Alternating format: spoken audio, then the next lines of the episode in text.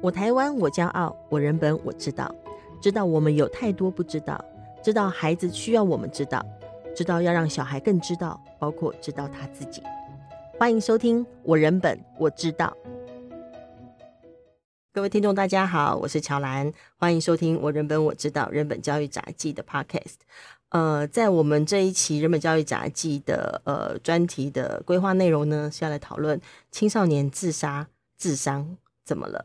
那呃，会有一个这样子的杂技的专题的讨论呢，当然也跟呃公共电视青春发言人他们所呃制作的这个专题哈，就是关于青少年自杀自伤的这个议题有关系哦。那呃，透过那个节目的影片内容，我们呃看到了一些生命的故事，也思考了很多事情。那在节目当中也会提到关于呃重要他人呃的态度可以怎么做。好，然后以及就是我们如何理解跟看待受苦的生命。那但是呢，呃，我们也希望能够透过人本教育杂记的探讨，能够让更多的听众，呃，心中的疑惑或心中的想法，有机会可以有一些呃更深入的一些讨论哦。所以呢，就制作了呃这个青少年自杀自伤怎么了的这这一系列的专题的 podcast。那在我们今天呢，呃，是邀请到了国立台湾大学公共卫生。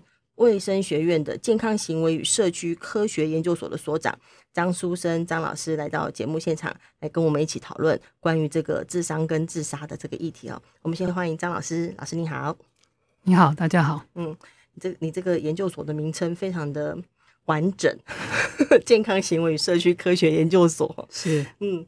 那呃，这个张老师，你的背景是精神医学啦，之前好像也当过精神科医师，是的，嗯，但是呃，后来好像呃，特别现在的研究以及这专门的这个议题的研究是自杀的部分哈。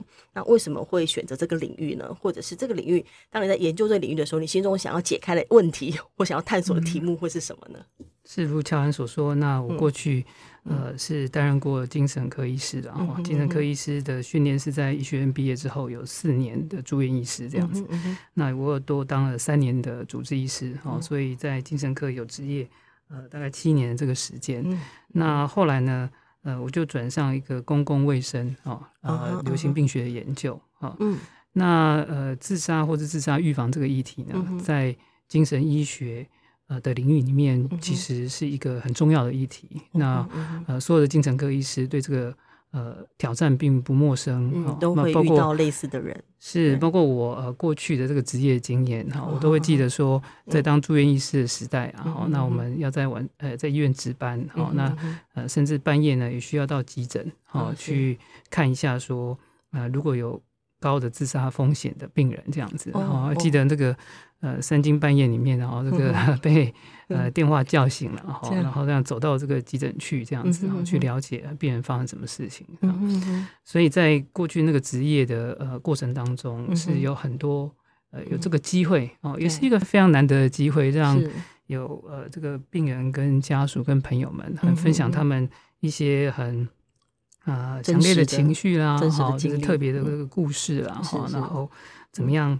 呃，演演变到一个可能呃情绪的低落、自杀的危机这样子。嗯嗯嗯嗯、那呃，不过后来呢，呃，专注于这个自杀的研究，嗯、或者自杀预防的这个呃研究，嗯、是有一次机缘啊哈。嗯、因为那个时候呃，因为考取了教育部的公费留学哦，要出国。对，那那那个时候呃，刚好是二零零六年，是台湾自杀率在过去三年三十年当中一个比较。一个高点这样子，开始呃升高到高点的状况，是是相对的一个高点，相对，相对上个世纪，对，二零零六年，对，二零零六年，对对，哎，那呃，所以那个时候呃，公费留学就有这个主题，希望能够有人去国外学习一些自杀防治或者是自杀研究的呃这个领域专长，所以我就呃因为这个因缘际会，然后后来就到英国去呃留学，那呃。从两千零七年开始，一直到现在啊，都是以自杀研究作为我的主题啊。嗯嗯那呃，一开始也不太确定说是不是，嗯，就离开了呃精神医学。好，不过果真呢，就从这个住院状态呢，啊，就长期住院了这样子啊。那一直到现在哈，是那呃，就开始在这个领域，因为它就变成是公共卫生的领域，哎，是是，因为呃，公共卫生的角度来研究呃自杀呢，事实上也是。世界卫生组织啊所倡导一个方式。OK，那为什么是这样子呢？因为呃，自杀是一个行为的结果，它并不是一个特定的疾病。哦，它不是糖尿病、高血压，不是视觉失调，不是忧郁症。哦，它是在这些因素呃的影响底下呢，一个人的行为。那行为呢？如果又不幸导致一个死亡的结果，这个称之为呃自杀死亡，或是简称自杀嘛。它的因素有非常很复杂，有生理的，有心理的都有，或跟社区或整个环境的。是是是，我们可以说生理、心理、社会，好各个层面的这个因素都可能会影响这个行为。那公共卫生呢，就是很适合作为一个角度啊，那可以从多层次啊、多原因的这个角度来理解这个行为，那发掘预防方法。他就不会只集中在呃个人本身而已了，嗯，对不对？嗯、整个那个思考的模式，嗯、是的。那嗯，事实上，跟我们谈到说，它不是只有讲个人的本身，就一定会谈到环境啦，还有整体的问题哈。那呃，是最近在大家会讨论当中会讨论到说，关于台湾的青少年自杀的数字，这也是这次青春发言人他们之所以会制作这个专题的原因之一哈，就是说会看到说，在从二零二零年所看到的自杀通报的人次。是一万多人，那比二零一六年哦，二零一六年等于出国后的十年，然后比二零一六年还多了两倍哦。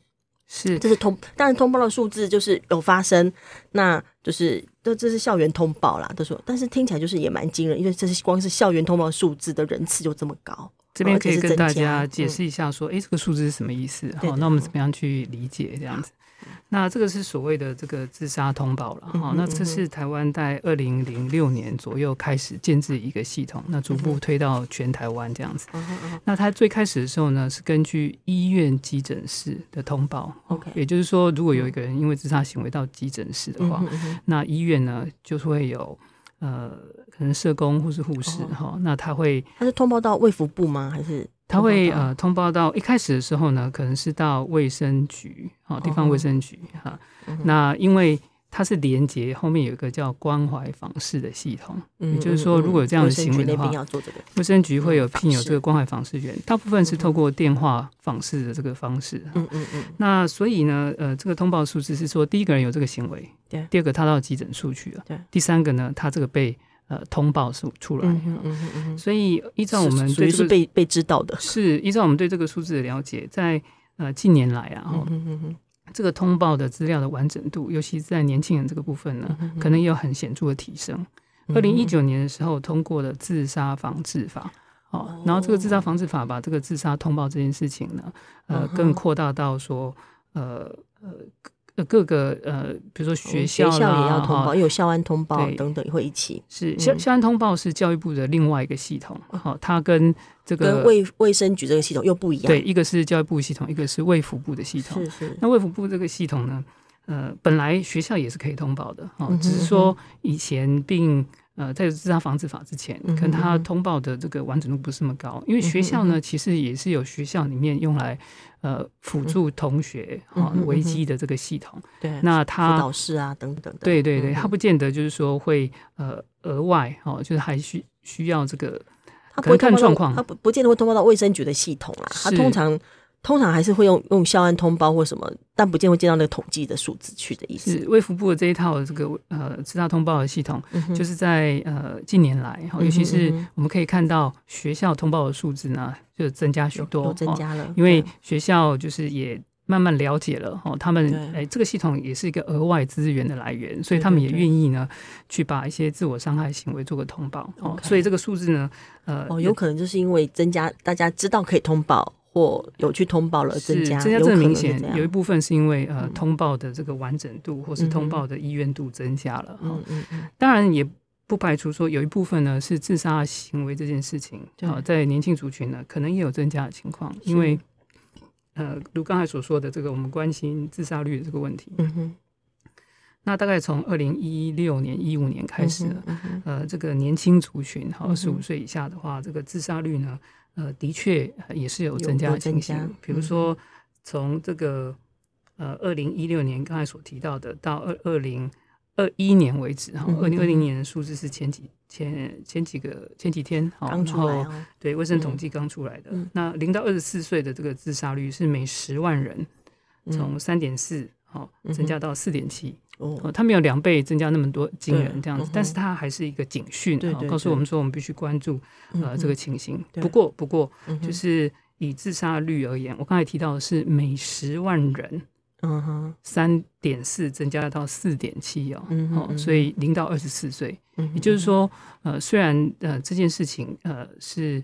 呃，我们担心呃发生的频率有增加，但是整体绝对值言呢，它是一个相对很罕见的事情。嗯哼，好、哦，是十万分之四点七，并不是说有这么多人在我们周边这么多人会自杀，但是有这样的数据。我刚才提到的这个呃十万人。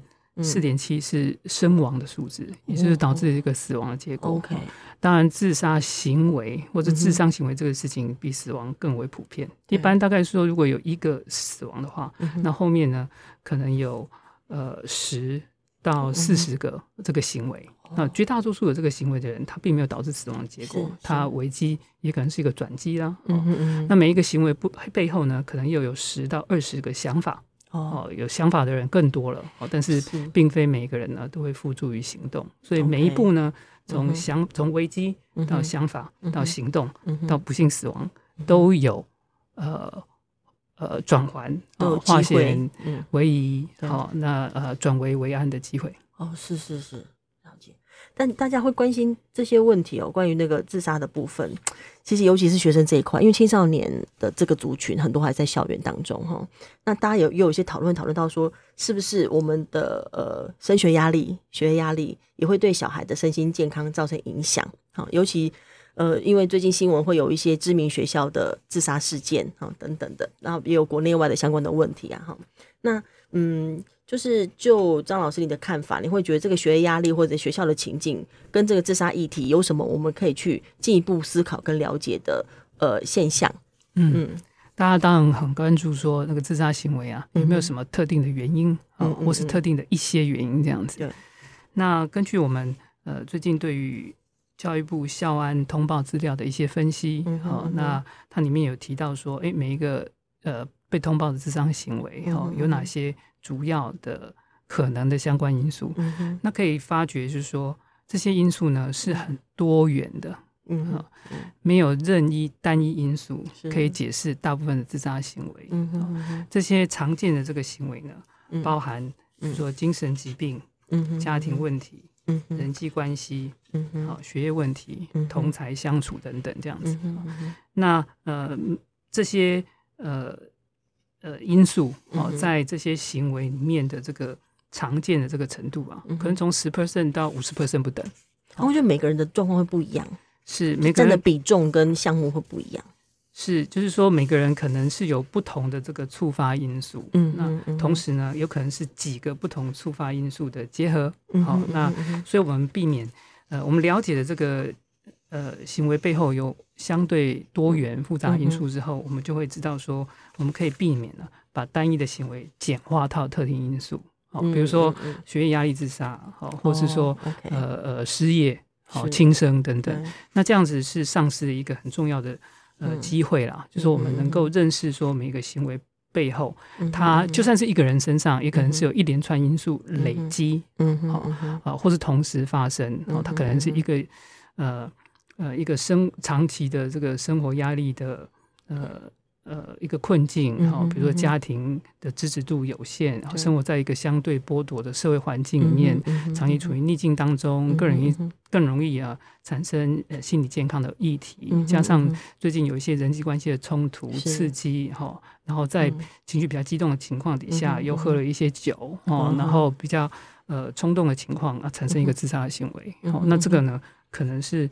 呃呃，有不少呃自杀行为这样情况，呃，嗯、哼不少的自杀行为、自伤行为是在这些情况底下发生的。嗯哼嗯哼，你在这个状况下，如果说有这么多种个人的状况原因又不同，然后等等的，那老师你们会怎么考虑自杀防治这样的题目啊？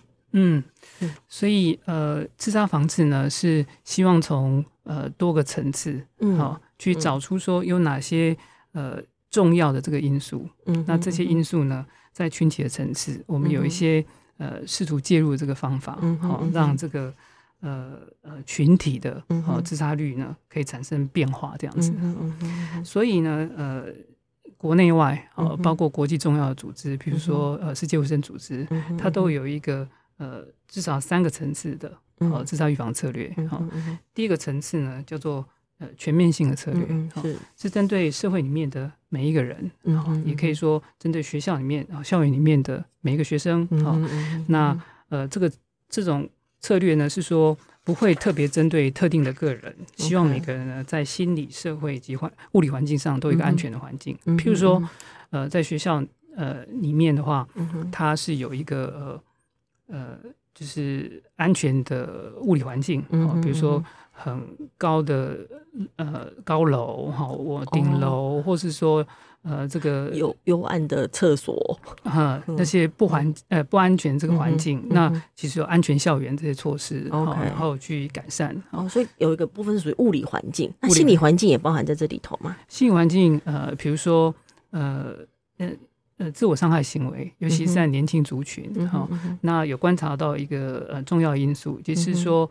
他呃，一个智商行为对其他人的影响力，嗯哼嗯哼，那尤其是在年轻族群呢，更容易受到这样的影响。也就是说，会某种程度认同，嗯，那在危机当中的某种处理事情的方式，嗯，也许有些人呢，呃，这样处理的方式，他呃获得一些关注。嗯，就是他智商的部分，获得他需要的关注，这样子，那是一种呃有沟通的意味。好，那但是也有可能呢，对于呃观察到的人产生一些仿效的这个效果。哦，那所以呃呃，不只是呃媒体报道，嗯，哦，都特别或是这个网络上面呃去分享啊这些讯息，都必须格外关注到说，哎。有些易感受性族群，嗯、可能在读了这些讯息之后呢，嗯、更容易受到影响。我们必须呃留意到这种情况。就是有些新闻也会引起这种效应，对吧？嗯嗯，所以避免呢，呃，针对这个特定的自杀行为，嗯、那做很详细的过度的描述，哈、哦，呃，描过度描述它的方法啦、地点啊、时间，哈、哦，把它的呃原因过度的简化，哈、哦，甚至呢，把它。呃，就是比较正面陈述，哦，比如好像是说是一种呃勇敢的行为等等的，哦，那这样呢，呃，有可能就会产生我们不想要发生的哦一些仿效这个行为。那比较适当的方式是说，呃，都呃，如同我们刚才所说的，保持一个比较开放，哦，比较呃了解说这可能有复杂原因，哦，那会很留意说这样子这个报道，尤其是。针对特别个案，哈、那可能会呃有些人会受到呃额外的这个影响哈。是那我们希望能够提供一些、嗯、呃求助的讯息，协助对。所以现在的报道好像都会写上那个求助的专线啊等等。是是是。嗯、那呃，乔安知道说我们的有一个国家 呃自杀防治的安心专线，好，号码是几号吗？哎、欸，救我吗？一七九五。类似类似是一九二五哦，一九二五哈。那这个安心专线呢，是自杀防治法里面所规定的哈，就国家要有二十四小时的危机。呃，二十四小时的心理危机协助专线。OK，那他从二零零九年其实就已经创办了哈，只是在以前呢，他的电话号码比较长，他有十码哈，十码零八零零七八八九九五哈，请帮帮救救我。我一定是记过这个，是是，请帮帮救救我。我只记得九九五，这是在二零应该是二零一九之前哦。那 OK，或是二零一八，我有点嗯嗯嗯，或是二零二零，确切的日期啊。可能可以再确认一下，不过十年前的时候，他已经把它简化成呃一九二五。哈，就是就是一九二五。一他们的依旧爱我，依旧爱我好的一个协称了，依旧爱我是那呃这样子的一个呃呃呃危机的专线，它适合在说，如果说真的很危机，然一个人已经表现出很激动轻生的样子，那应该赶快维护他的安全，对，要打的电话不是一九二五，而可能是。呃，一九这样子，好好一零这样子，先把人安全了哈。是是。那如果说是在白天，呃，周围有朋友哈，然后也可以呃求助于专业的医疗，那你可以马上去求助。但是如果是是呃这个夜半呃人静哈，那呃呃一时之间找不到支持系统的时候，那打这样的电话一九二五，哈，二十四小时免付费电话。那接线的人呢，都是受过训练的职工或是半专业人员哈。那的确可以提供这些。事实援助。但如果我在网络上看到某个人他在贴脸书或贴文，就表示说我现在真的受不了了，我想死了，或者我已经如何如何了，那我可以打一九二五吗？还是我要打一一九呢？嗯，如果说呃，你觉得他非常的危险，好、嗯嗯哼，那而且表示出明确的这个时间、地点、嗯、甚至方法，好、嗯，那你呃的确可以报案。嗯、好，那现在呢，呃。呃，相关单位呢，对于这种情况呢，也越来越熟悉。早期的话呢，可能不太知道说怎么样去因应是比较适当的。那现在大家越来越熟悉，说，尤其是在呃警察相关单位，然后他们会有这个在地的这个警察局去处理这样的案子，然后有越来越有一些既定模式，可以去试图去呃追追呃找到说这个人。是第一个，是不是真的有这种情况了哈、嗯嗯？然后，如果是有的话呢，他危机的情况如何？有没有需要立即的这个救援跟协助这样子？嗯嗯，嗯，嗯 OK。不过，因为之前我们呃有一个经验是说，确实也有朋友大家在网络上看到，然后就去通知警察，后来警察就去他家了，嗯、但是当事人非常的愤怒，他就会觉得说。嗯干嘛要这样？你要放干嘛把警察找来？等等，他就很愤怒。可是我相信那些去联联络警察也不后悔他去联络警察，即使对方很愤怒。嗯、是是、嗯，那呃，当事人可能就是一定一定是在一个绝望。嗯，不开心的情况底下，也有这样的想法。嗯，那呃，如果有额外外力的这个救援的话呢，嗯、也许一开一也许一开始的确接受度并不高、嗯、哦。那尤其是在一个陌生的情况底下，嗯，所以其实每个人在治安防治上面呢，可以有一些角色，嗯、因为对我们熟悉的人，嗯，我们接纳度会比较高。嗯，好、哦，那尤其在一个有好的关系底下，嗯，在好的关系底下呢。呃，如果遇到自杀危机，嗯，采取积极的聆听，哦、嗯，那让对方知道说，呃，有人在关心，好、嗯、像我现在就可以感受到说，乔兰对我有积极聆听、嗯，因为我每讲一句话呢，他就说，嗯哼，嗯哼，好，是有在听，嗯，好，那呃，所以这个表示表达积极聆听呢，可以不只是一定要说什么，嗯，不是不需要说一个神奇的魔术般的话，不用一定要出金句。去试图去说服或者扭转对方的想法、嗯、，OK，就好像刚才乔安所做的，嗯哼，嗯，OK 啊、嗯，原来是这样，可以多说点吗？嗯、好、我很担心，我也很关心，嗯、不只是说什么。眼神、动作都可以表现出说我是有认真在听的样子。嗯嗯嗯嗯。当然，呃，先安示自己的状况啊。如果你是非常的担心、焦虑、害怕的话，嗯，那应该去找其他人的帮忙。对。如果你觉得身心还算安适的话呢，那你可以呃有一个口诀，叫做一问二应三转介啊。嗯哼嗯哼。第一个呢，先问。嗯哼。所以。呃，用问来但听来取代试图说什么，甚至去说服对方，事实上是一个非常有用的方式。嗯，那问的意思是说多说点或什么？这个问怎么了？怎么了？看起来很不好，可以多说点吗？嗯哼，嗯哼，嗯，原来是这样。OK，听起来真的很难过。嗯哼，好，呃，有点敲门砖的感觉。是，那。呃，在咨商危机当中的人，其实很多呢是需要有个人呃聆听的哦，甚至当事人呢，有时候因为太、嗯、呃绝望，压根就觉得别人都帮不了忙，嗯，好、哦，所以这个时候需要旁边的额外去提供一些关注跟鼓励这样子。嗯，那再来就是适当的回应啦，回应的话让对方知道有在听那你可以说呃嗯嗯哼，哦，有有语气上的回应，也可以整理对方说了什么。听起来原来是这样，这样，这样。原来妈妈怎么样？原来爸爸怎么样？原来朋友怎么样？气什么事？或者是可以多说点吗？好，以前遇到这种情况，你都怎么做呢？这样子哈，那不不急着说，试着去说服对方。哈，对，不要一直马上劝他，不要一直劝他。是，不要说，呃，不要这么傻了，不需要急那么急着说。哈，如果你心里面很想急着说什么，那表示你关心。